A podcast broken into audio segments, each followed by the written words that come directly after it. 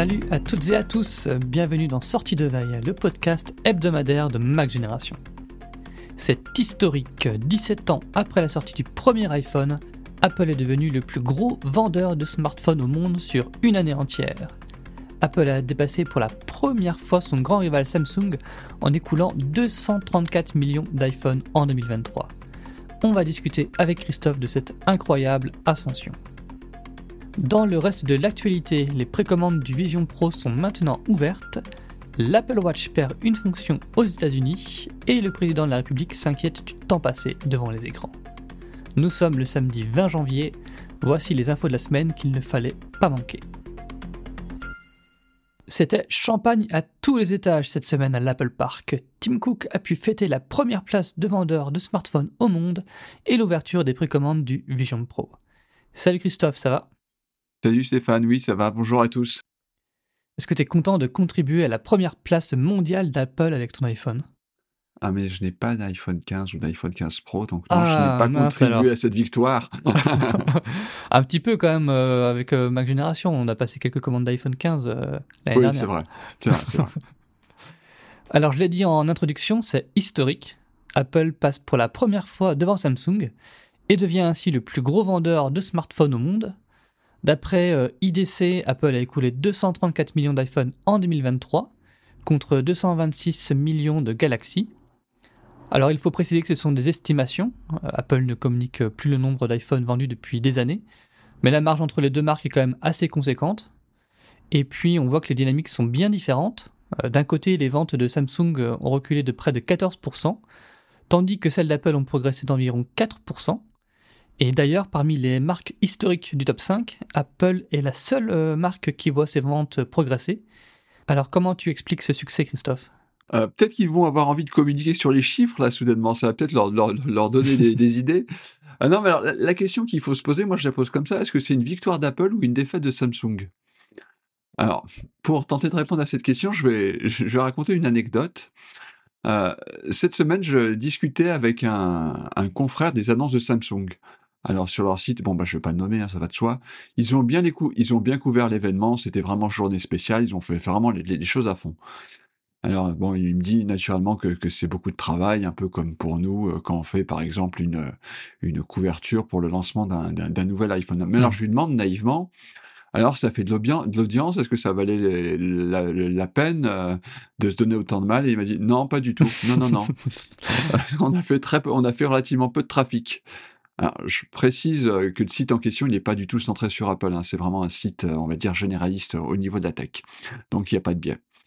Euh, mais je crois que ça illustre parfaitement le, malaise finalement autour de Samsung. Sur l'entrée milieu de gamme, euh, Samsung doit de plus en plus se battre avec la concurrence chinoise. Elle a perdu beaucoup de terrain. Et sur le haut de gamme, domaine sur lequel elle essaie de se positionner de plus en plus, hein, les nouveaux smartphones présentés euh, cette semaine sont quand même relativement chers. Le, le, ah Ultra est à 1500 euros, un truc comme ça.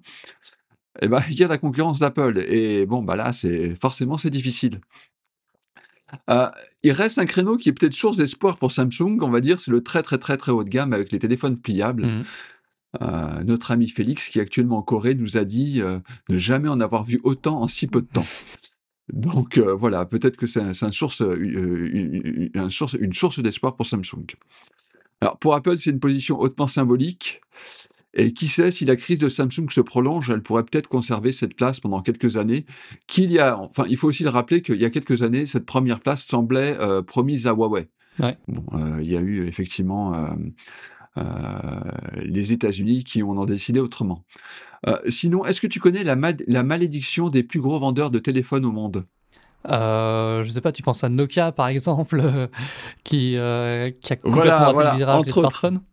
Voilà, voilà. Alors, euh, bon, bah, si euh, cette malédiction se, se vérifie, Samsung c'est bientôt mort et Apple, d'ici quelques années, quand ils perdront cette première place, ça va très mal finir.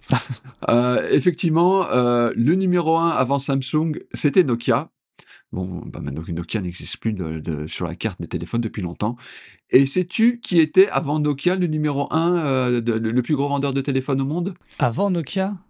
Euh, Motorola, quelque chose comme ça, non? Ah, bien joué, bien Ouais. joué. Oui, Motorola, ouais, ouais. Ah, là, tu, tu m'impressionnes. Je fais une recherche sur Google là, pour trouver ça. Et donc, pour Motorola, ça, effectivement, c'est également mal fini. Donc voilà, euh, bon courage à Samsung et voilà, qu'Apple profite parce que normalement, après, ça, pourrait mal se passer. Eh ben, on en vient euh, justement au nouveau sujet, c'est que euh, voilà, donc Apple est maintenant domine le monde avec l'iPhone et il faut trouver peut-être le nouveau prochain gros produit qui pourrait remplacer les téléphones. Et est-ce que c'est pas le, le- Vision Pro? Donc les précommandes viennent d'ouvrir aux États-Unis pour le Vision Pro. Depuis hier, les Américains peuvent commander ce produit qu'ils recevront au plus tôt le 2 février. Alors pour tout dire, on enregistre ce podcast vendredi matin, avant l'ouverture des précommandes. Donc on ne sait pas encore si les euh, Vision Pro ont- ont été pris d'assaut, mais vous avez toutes les infos euh, maintenant sur euh, Watch Génération. Alors au milieu de la semaine, quelques journalistes euh, américains ont pu tester à nouveau le casque. Euh, les nouveautés par rapport aux précédents essais, c'est qu'ils ont pu publier des photos euh, d'eux-mêmes avec le casque sur la tête et qu'ils ont expérimenté EyeSight, euh, l'écran externe qui affiche euh, des yeux virtuels, euh, cette fonction un peu bizarre là. Euh, mais si Apple comptait sur ces nouvelles prises en main pour booster les précommandes, ben c'est pas forcément réussi. Oui, alors euh, le, le- le premier constat, c'est qu'on n'a pas l'air très malin avec un casque sur la tête, ça, si on peut le dire. Mm. Euh, D'ailleurs, je comprends pas pourquoi. Enfin, c'est assez bizarre. Apple n'a pas voulu que les testeurs prennent de photos avec EyeSight activé. Euh, je sais pas. Est-ce qu'ils pensent que c'est un effet waouh ou est-ce qu'ils assument pas? J'en ai aucune idée. Euh, je continue avec mes questions. Est-ce que tu connais le point commun entre le Vision Pro et le Lisa? Peut-être le prix très élevé au départ. C'est effectivement, on va dire. le- Alors, ils ont été tous les deux lancés le 19, jan- un 19 janvier. Ah ok. Alors, je sais pas s'il faut voir un parallèle à tracer entre ces deux produits. Est-ce que le, le, le, le Vision Pro est le Lisa du euh, 21e siècle Donc, le Lisa, c'est l'ordinateur qui, en quelque sorte, a un petit peu préfiguré le, Macintosh, était vendu à 9 995 dollars. Bon, voilà, ça, ça- ça- voilà qui fait réfléchir. Alors, là, en plus, c'est sans prendre en compte l'inflation. Hein, Ouais. Donc, on parle d'un produit qui est sorti euh, euh, il y, a- il y une quarantaine d'années. Hein, donc, donc voilà, ça ne nous rajeunit pas. Et c'est donc la- la- l'addition avec les, les dollars d'aujourd'hui serait, serait bien plus élevée. Bon, alors pour le reste, euh, à part dire que ce sont deux produits révolutionnaires, voilà. C'est toujours difficile de se faire un avis sur le Vision Pro tant les démos euh, avaient l'air encadrées par les employés d'Apple. Ouais. Qui est un peu dommage, c'est qu'ils ont eu euh, a priori un circuit euh, de test relativement, euh, enfin très cadré. Et donc, à les lire, on a l'impression euh, d'avoir euh, un appareil qui est super pour la consultation. Mais voilà, et pour l'instant, ça se limite à ça. Et euh, c'est dommage, enfin, même si Apple commence un tout petit peu à communiquer là-dessus, euh, que Apple ne s'est pas davantage euh, étendu sur les usages euh, du Vision Pro. A priori, Gurman euh, raconte qu'Apple place notamment de, grands espoirs dans le Vision, Pro, dans, le milieu médical. Ça pourrait être un outil qui pourrait justement entraîner les futurs chirurgiens à simuler des opérations. On en est un petit peu là, on attend. Euh, les prochains jours vont euh, être, euh, je pense, euh, très très intéressants. Et euh, voilà, après, on est dans un lancement qui est quand même euh, relativement curieux. Ce qui serait intéressant, c'est quand c'est lorsque les gens euh, auront le, le- produit entre leurs mains et qu'il n'y aura pas Apple derrière pour dire faites ci, faites pas ça, faites ci, faites pas ça, et voir vraiment euh, ce que ça donne au quotidien et qu'est-ce qu'on peut euh, faire de ce produit. Oui, c'est ça, parce que pour l'instant, c'était à chaque fois des démos de 30 minutes. 30 minutes, c'est court. Et puis, euh, comme tu l'as dit, très encadré, ils ne pouvaient pas sortir, euh, ils pouvaient pas lancer n'importe quelle application. Et là, la dernière, cette semaine, c'était euh, visiblement euh, très axé sur le consultation de contenu. Euh, Il y avait une annonce aussi sur de Disney, euh, avec une version spéciale de Disney Plus pour Vision Pro. Donc, euh, On, on est tous convaincus que c'est un que c'est un super appareil pour la consommation de contenu et, et, et pour les expériences immersives. Moi, j'ai hâte de, de m'amuser, de me retrouver nez à nez avec un, un dinosaure, avec la fameuse application qui a été représentée cette semaine. Mais euh, là, il y a un souci hein, d'adéquation entre euh, voilà ce en- en- entre le type d'expérience proposée et le prix. Euh, alors effectivement, voilà l'intérêt du Vision Pro, c'est de pouvoir faire autre chose que cela. Et c'est là où ça reste pour l'instant la grande inconnue. C'est ça, ouais. Alors, aux États-Unis toujours, le feuilleton continue entre Apple et Massimo autour de l'Apple Watch. Alors, pour rappel, euh, Apple a été reconnu coupable d'avoir violé des brevets de Massimo pour une fonction de santé de sa montre. Cette semaine, Apple n'a pas obtenu de prolongation, de suspension, d'interdiction de vente. Alors dit plus simplement, ça veut dire que les séries 9 et Ultra 2 sont interdites aux États-Unis tant qu'elles enfreignent les brevets de Massimo. Apple a trouvé une solution pour contourner cette interdiction. Elle a purement et simplement retiré la fonction litigieuse. Donc, euh, les consommateurs américains peuvent acheter une Apple Watch, euh, mais celle-ci n'a plus la mesure de taux d'oxygénation dans le sang. Est-ce que ça s'est déjà vu un appareil Apple amputé euh, d'une de ses fonctions pour contourner une interdiction de vente? Attends, tu as 15 secondes, je lance l'application Oxygène sanguin. Ah, 100%, tout va bien. Ah, les Américains vont enfin savoir ce que c'est d'être un client d'Apple de seconde zone. sans Apple News, sans Apple Pay Cash ou encore sans Apple Card. Ah, ça fait, voilà. Euh, pour répondre à ta question, j'ai cherché un petit peu. Euh, j'ai pas de, de, souvenir très précis, c'est peut-être bien une première. Alors, c'est très facile à dire euh, depuis nos fauteuils de, de commentateurs, mais on a quand même l'impression d'être dans l'amateurisme le plus complet. Est-ce qu'il y a une suffisance de la part d'Apple? Est-ce qu'elle n'a pas vu le coup venir? Maintenant, c'est quoi la suite? Est-ce qu'elle va trouver un accord avec Massimo? Est-ce qu'elle euh, espère bien gagner euh, en, appel? Est-ce qu'elle va retravailler cette fonctionnalité de manière à ce qu'elle n'enfreigne plus les brevets de Massimo? Est-ce que euh, la réponse à ce problème se trouvera dans les prochaines générations d'Apple Watch? Apple avait l'air de dire qu'elle pouvait régler le problème de manière logicielle. Les, dirigeants de Massimo laissent entendre le contraire. D'ailleurs, ils disent que c'est pas plus mal que cette fonction de, euh, ne soit pas sur l'Apple Watch parce que c'est pas une fonction médicale euh, sur l'Apple Watch. Apple n'a pas eu l'homologation pour ça. On va dire que c'est un petit peu le bazar et euh, oui, ça fait un petit peu désordre, sachant que, enfin, on l'a déjà dit, c'est une fonctionnalité qui malgré tout, dans l'état, n'est pas très très très utile. enfin, on va dire pour le commun des mortels, à, moins que vous vous amusez, à vous souvent euh, euh, à aller en haute altitude et à regarder à quel point votre corps s'acclimate vite, euh, voilà, à l'altitude. Mais voilà, c'est curieux. Il n'y a rien, rien d'autre à dire à part que c'est curieux. Hmm. Je suis pas sûr que ça, ça gêne beaucoup les ventes d'Apple Watch dans les prochaines semaines, dans les prochains mois aux États-Unis. Et puis, on a l'impression aussi que euh, si un accord est trouvé ou, euh, ou qu'Apple trouve euh, un, voilà, voilà, un, moyen de contourner les brevets de Massimo, cette fonction elle pourra revenir sur les, Apple Watch qui ont été mises en vente aux États-Unis depuis cette semaine. Non, bien sûr, mais ce qui est, il y a deux choses qui étonnent. Enfin, je pense que la, concurrence ne va pas se prier pour, pour s'en moquer. Hein, c'est une aubaine.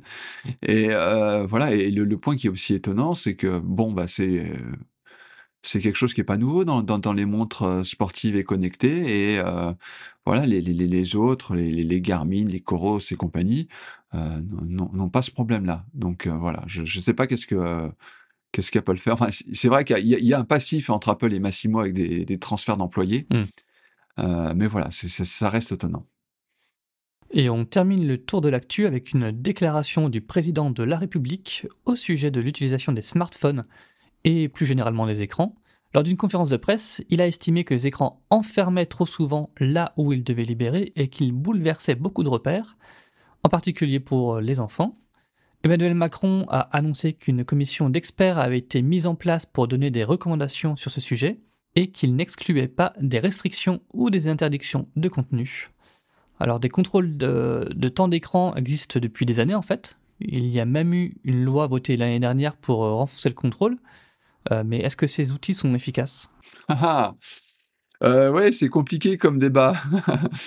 euh, et moi, je suis confronté à ce problème au quotidien. Alors moi, mon, euh, je trouve ça bien qu'il y a une commission qui se penche sur le sujet, qui essaie de pas d'établir des règles, mais voilà qu'on ait au moins un consensus scientifique sur la question, ça ne peut pas faire de mal. Sachant que oui, il y a effectivement un problème. Euh, c'est sûr qu'une grande partie de la jeunesse passe trop de temps devant un écran. En plus, c'est pas toujours du temps de qualité, euh, voilà. Donc euh, voilà, c'est un sujet qui, qui, est compliqué, comme je le disais. Moi, c'est surtout ça le, le problème, peut-être. C'est euh, qu'est-ce que tu fais devant l'écran. Oui, voilà. Euh, et effectivement, euh, bon, il y a plus souvent, les jeunes passent plus de temps sur TikTok que sur le service mmh. de VOD d'Arte. Quoique Arte n'est pas forcément. Enfin, il y, aura aussi des choses à dire sur Arte. Et il y a des choses très bien sur TikTok. Il hein, faut, faut, faut, quand même le, le dire. Oui, oui. Moi, ce qui me, ce qui, enfin, le problème de cette affaire, enfin l'un des problèmes de cette affaire, enfin, on va on va parler uniquement d'un point de vue technique, c'est que je trouve euh, les outils euh, proposés euh, par les fabricants relativement médiocres. Par exemple, on va parler de, de temps d'écran pour Apple. Et vraiment, c'est une expérience personnelle. Moi, j'ai beaucoup de problèmes. J'ai essayé d'utiliser ce, ce système-là avec mes enfants. Et euh, j'ai d'énormes problèmes de synchronisation entre mon terminal et le leur. Et là, on, on se retrouve euh, effectivement, euh, dès qu'il s'agit de, synchroniser un fichier, euh, iCloud a toujours un petit peu de mal. Et euh, par exemple, je peux leur dire, bon, bah aujourd'hui, euh, je vous donne 30, 30 minutes ou une heure pour faire ci ou ça. Et eux, pendant ce temps, en, parallèle, au lieu d'avoir 30 minutes ou une heure, ils se retrouvent avec un temps illimité pour toute la journée. C'est voilà, c'est relativement moyen. Et alors, c'est un peu la même chose, effectivement, par, par exemple, pour la Switch, qui euh, Nintendo avait vanté son système de temps d'écran lorsqu'il avait présenté la console. Alors, moi, il y a des trucs que je trouve relativement bizarres, c'est-à-dire que tu peux dire à ton, à ton enfant via ce système-là, bon, la console, tu arrêtes d'y jouer à partir de, 20, à partir de 21h. Mais il n'y a pas un système qui dit, euh, dans ce, système de temps d'écran, euh, non, non, mais attends, tu vas pas jouer à ta... Interdiction de jouer à la console avant 10h du matin. Hmm. Voilà, il y a, y, a, y a, plein de petites choses. Alors normalement, ces outils-là sont euh, mis en place pour aider les parents. Et j'ai presque tendance à dire que c'est pas qu'ils sont contre-productifs, mais euh, ils aident. Enfin, ils simplifient pas la vie. De toute façon, c'est sûr que ces questions de temps d'écran, on ne peut pas les traiter uniquement avec des outils. C'est aussi beaucoup de pédagogie, le dialogue avec oui. les enfants.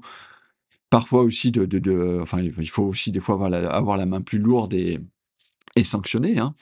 Euh, et c'est relativement compliqué. Et moi, je trouve, enfin, je trouve plutôt bien que le président en ait parlé, même si j'aime pas trop euh, cette histoire de. Euh, il a parlé, et, et, éventuellement, tu lui disais dans, euh, de, de, de, restreindre ouais. ou d'interdire, ça, ça j'aime pas du tout, bien sûr.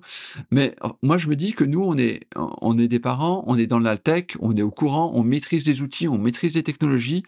Donc, euh, on, voilà, on, on, sait de quoi on parle et quelque part, on est plus fort que les enfants quand même, malgré tout, avec un, un, un smartphone ou, un, ou, une console de jeu. Mais pour les parents qui n'y, ne s'y connaissent pas du tout, je pense que ça va être quand même de quelque chose de de, de, très complexe à gérer. Et voilà, et c'est pas plus mal euh, pour une fois que, que, que l'État vienne mettre euh, son nez là-dedans.